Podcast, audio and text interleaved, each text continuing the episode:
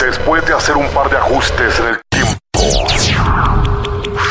Estamos de regreso. Esto es Ajuste de Tiempo. Ahora, a través de soliradio.com. Queda con ustedes el sujeto más necio de la comunicación, Jorge Torres Bernal, el Soli. Esto es Ajuste de Tiempo. soliradio.com. Pues seguimos la conversación aquí en Ajuste de Tiempo y, digo que seguimos la conversación porque un podcast y una transmisión así es eh, siempre atemporal.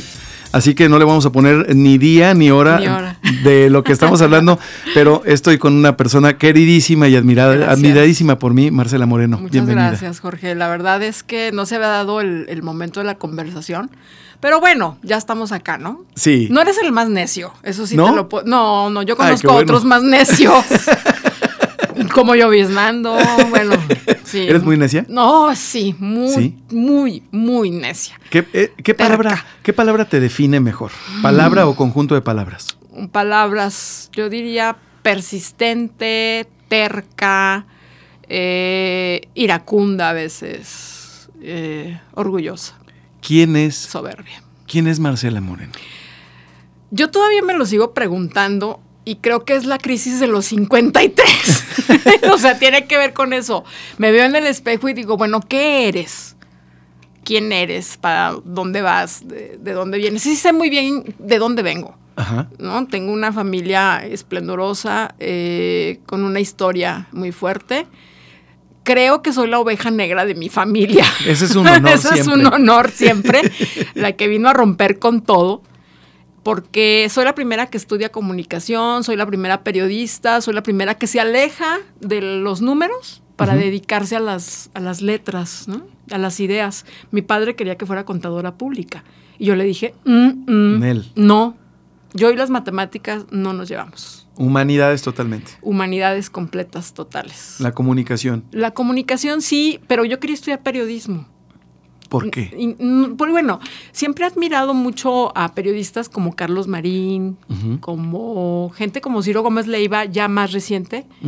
Eh, la verdad es que los leía y me parecía que eran valientes, extremos, concisos, duros y macizos, como diría Carlos Marín, ¿no? Ajá. Y ese tipo de personas que podían expresar sus ideas tan libremente me llamaban mucho la atención y que podían convertir historias en algo que podía cambiar la sociedad me parecía maravilloso, ¿no? Que podía dirigir la opinión pública, que podía, Sí. que tenía un poder real, el cuarto poder. El cuarto poder, ¿no? El, el cuarto poder que finalmente pues se ha ido de- diluyendo, ¿no? Eh, hoy vivimos, como dice el, el periodista Luis Petersen, a quien envío un saludo porque seguramente le va a llegar esto, eh, que vivimos el invierno del periodismo. El invierno del periodismo. Y creo firmemente en eso. Hay un, hay paradójicamente una lucha por la libertad de expresión, pero en pro de la libertad de expresión, lo comentábamos hace rato fuera del aire, Así es. estamos callando todos, autocensurándonos todas y todos. Antes un periodista era reconocido por lo que sabía y ahora un periodista es reconocido por lo que calla. Por lo que calla. Eh, el dato es que eh, nos hemos comprado esa idea y definitivamente no debe de ser así. ¿no? Es, es, es un asunto que tenemos que reflexionar, cambiar, modificar ese, ese espacio de ideas que tenemos en la cabeza de que tenemos que callar. No, la autocensura es lo peor, ¿no? Es lo peor. Eh, los paradigmas están cambiando, lo platicábamos ahorita en la comunicación, están cambiando los paradigmas de la comunicación, está cambiando la política, incluso la forma de hacer política, la forma de hacer ventas, la- todo lo que... Todo lo que te imagines, ¿no? Después de la... Y no necesariamente por la pandemia. Eh. Yo siento que fue por ese encierro autoinfligido, porque tenías miedo de morirte. Pero eh, vimos hacia el interior y encontramos que lo que había en el interior no era tan bueno, no era tan chido, no era tan bonito, ¿no? Y tratar de superar ese monstruo que llevamos dentro todos, eh, la verdad es un poco complicado. Y te confronta. Fue, eh, según tu apreciación, ha sido para México este ver al interior diferente del de otros países? El interior es el interior aquí en China, Aquí ¿no? en China. Y todos tenemos esta parte de, de- del vampiro, todos tenemos esta parte de- del héroe, todos tenemos esta parte de- del villano, todos tenemos esta parte del niño dañado, todos tenemos esta parte de, del personaje que quiere rescatar a todos esos personajes al interior. Creo que todos tenemos una historia que contar y todos tenemos eso, ¿no? Eh, influencias. Historietas, heroínas, héroes, Marvel, DC. Dime qué heroína o héroe te. con- La ¿quién- viuda negra. Ah, bien. Me encantaría, así me gustaría.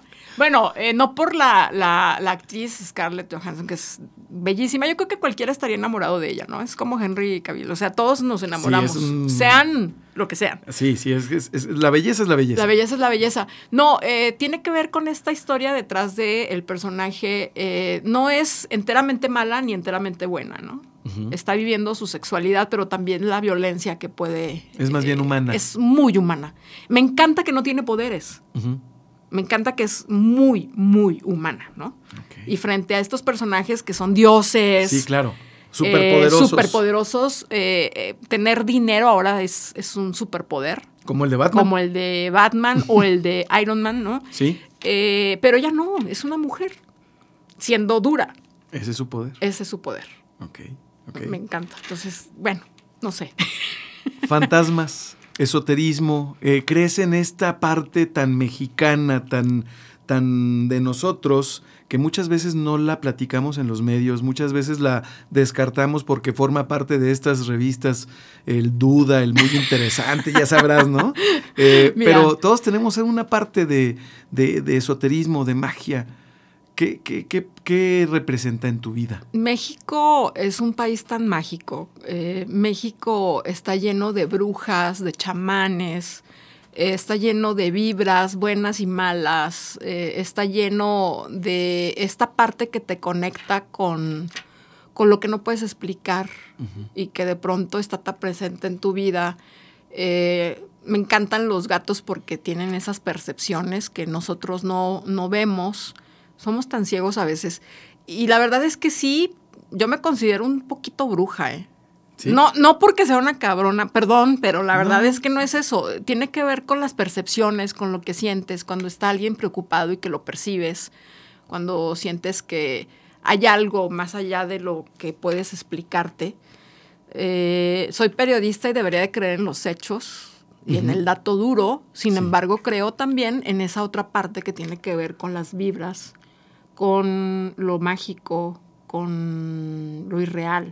Veo que tienes eh, estos ojitos, eh, un, un ojito, sí, ¿verdad? Uno y otro. Uno y otro. Aquí Sí, en- los ojos como- turcos, ¿no? Ajá, como Sí. aretes. Eh, Como aretes, me gusta mucho todo lo que tiene que ver con, con lo esotérico. Eh, bueno, estos son regalos. en realidad esto no tiene ningún significado, Ya. más que de una amiga que la verdad hace muy bonita joyería. Ah, qué chido. Esto es el Santos porque soy guerrera. Bien, Eh, y estos son regalos. No, eh, los ojitos, como para eliminar el, el mal de ojo, ¿no? Sí, es cierto que se caen. Es que hace días se me cayó. Tenemos colgados en tu Se casa. te caen cuando te rescatan, dice. Sí, ¿no? Que Sí. cayó el mal de ojo y bolas. Y- y Ahí ya, te rescataron, ¿no? O sea, También soy de las que piensan que las plantas y los animales perciben esas malas vibras y se enferman Catalizan. y catalizan. No me gusta eso, ¿eh? Me parece que cada quien tiene que cargar con su costal de, cargue con de su mala pesado. vibra, sí. Eh, si generas mala vibra, pues también estás haciendo algo, ¿no? Si no generas nada, No, pues no. Es como los políticos. Si no hablan mal de ellos, pues eh, entonces, ¿qué están haciendo? Oye, como decía mi abuelo Rafael Casas Quirós, eh, ya fallecido, dice, no seas como la caca del gavilán que ni hiede ni apesta. Qué feo. Exacto, exacto. Y yo, Dios. Qué mal, qué mal, qué, qué mal ser como la caca del gavilán. Sí. O sea, no, o sea, neutra. Es, sí, o sea, eh, mediocre. No sé. Oye, a, mí, a mí me decía mi abuela, tú estás como la caca de vaca.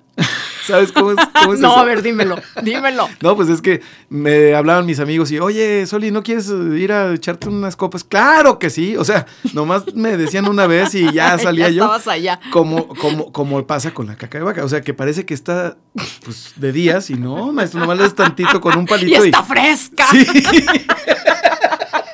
Bueno, excelente tu metáfora, ¿eh?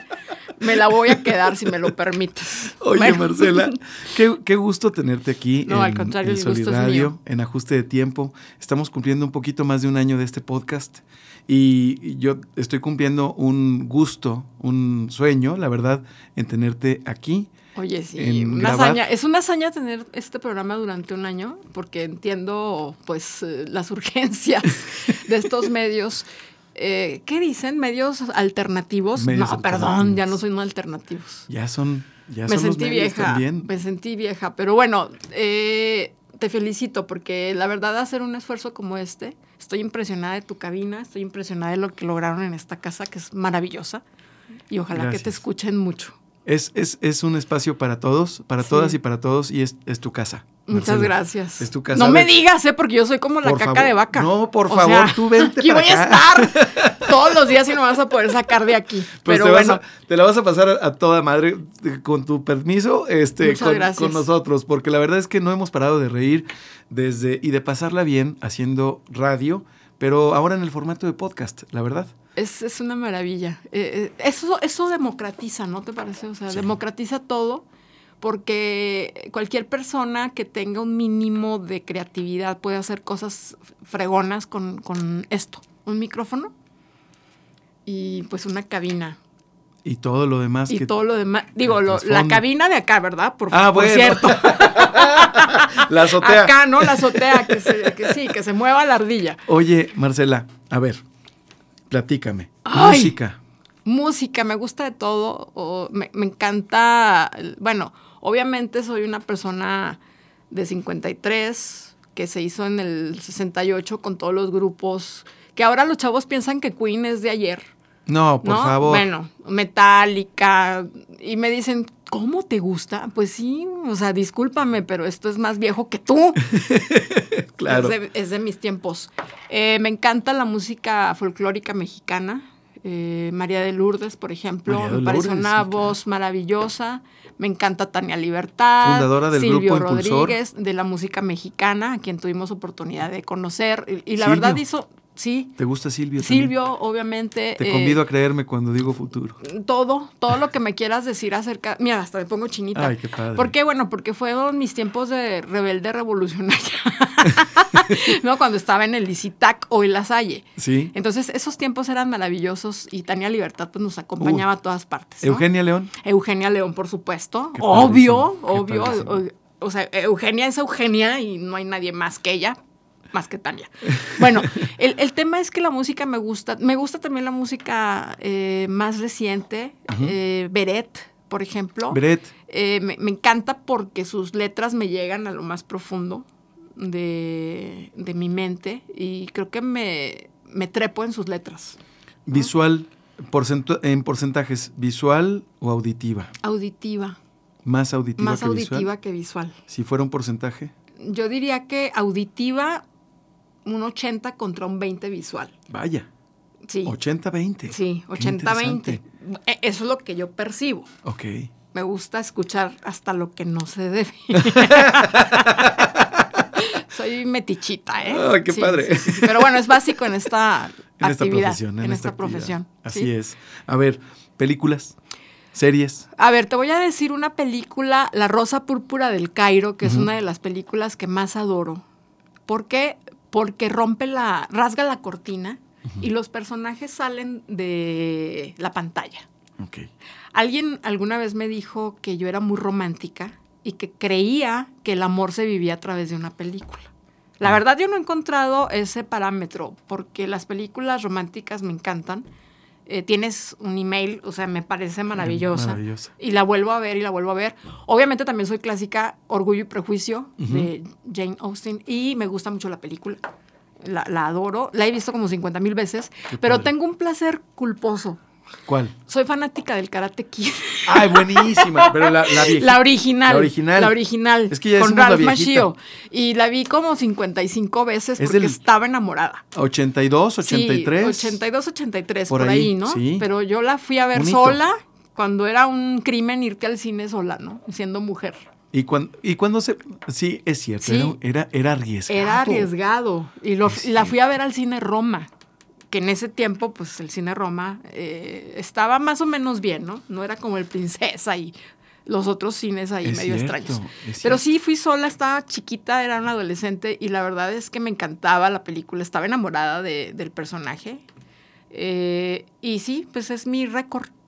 Pero no es un gusto culposo. El Karate Kid Bueno, es. Oye, además. ahora ¿has es un la clásico, ¿no? Ah, bueno, sí, sí la he visto, pero la verdad no me gusta ver a este personaje de maldosos. No, ¿verdad? No, No. Y No. además, como que ya, ya, ya trascendió, sí, ¿no? yo, ya se perdió el encanto. eh, tengo amigos muy jóvenes, no agraviando, que la vieron y dijeron es una maravilla, pero bueno, yo lo vi desde otro sentido, ¿no? Gracias por lo de joven. ¿Qué te tomas? bueno, un cafecito. Oye, la verdad es buena esa película, me encanta, ¿no? Qué padre. Noriyuki Patmorita me fascina, o sea, ese personaje es entrañable. ¿no? Es una maravilla. Y quisieras tener un, un Y además- sensei así, ¿no? Y además la vimos en el cine. La disfrutamos en La el cine. disfrutamos en la pantallota, Sí. que no tiene ninguna comparación con, pues digo, las pantallas de tu casa. Sí, que por más tecnología Pues que no. tengas, ese maldito botón de pausa en el cine no existe. No, no existe. Entonces, si llegabas tarde, pues, te fregabas, ¿no? Así es. La verdad es que sí, el cine es uno de mis placeres más eh, fuertes. Eh, era de las que iban al cine cada semana. Yo hoy estoy sufriendo mucho porque no me paro en una sala de cine desde hace un año. ¿Cómo? Por el miedo a la pandemia, Sí, ¿no? Claro, claro. Pero hay que- Y- date la oportunidad. Quiero, quiero ir, pero todavía no estoy eh, así como. Deja que me ponga la vacuna, ya me toca. Entonces. Te puedo voy- recomendar a que te estrenes en el, en el, en el VIP de galerías. Ah, no, no, de cuatro caminos. De cuatro caminos. Ese ah, sí, sí, sí, sí, el que- está súper guau, ¿no? Súper guau. Pues iremos. chido. Iremos. Ya Iremos. hice el comercial. No, Oye, pues, iremos. mi querida Marcela, ¿cuándo regresas? ¿Cuándo vienes? Prométeme que no es la última vez. Ni ya la ves única. que hoy tenemos esta conversación de, de 15 Ajá. minutitos porque Ajá. tengo encima toda la jornada Así laboral. Eh, ya sabes que las mujeres nos tenemos que poner una máscara antes de entrar a la tele eh, y se tarda uno mucho. Cada vez te tardas más. Dije, bueno, pero ahí va. Eh, claro que sí. Cuando me invites, yo, yo vengo acá Esta es tu y casa. platicamos de cosas de chamanismo y brujería y Aquí tengo una, una piedra de Sí, poder te estoy viendo. que ya le toca la próxima. Este- en estos días, en esta semana. El luna llena. sí. La vas a poner a, a se- clarear. así es. Oye, pues muy bien. Ya- te ya traigo algunas piedritas por ahí Órale. que me han regalado. Para el- no necesitas vibra, aquí está muy bien, ¿eh? Muchas gracias. Muy buena vibra y no sé qué tiene esta cabina que invita a decir lo que no, no debería. Pero bueno, Marcela, prometo. ¿tus redes sociales? es eh, arroba marmor68 para todo en Instagram, en Twitter. Casi no uso Twitter, la verdad, no, no me da el tiempo. Y estoy más en Facebook como marinadelmar.hotmail.com. Me puedes encontrar así. Excelente. O como Marcela Moreno Casas. De Facebook sí soy. Perfecto. Muchísimo, soy viejita. Ay, Marcela. Bueno, ahí estoy. Marcela Moreno, muchas, muchas gracias por estar Al aquí en tu casa. Muchísimas gracias y fue un placer porque fue como mi terapia del día. Oye, qué padre, para mí también. catártico. Muchas gracias. Gracias a ti. Un beso a todos. Marcela Moreno, en ajuste de tiempo. Muchas gracias. Forma parte de nuestra comunidad. Suscríbete al canal del Soli en Telegram y haz contacto directo a través de WhatsApp. 8713 875500. Ahora sí. Este ajuste de tiempo ha terminado. Por ahora.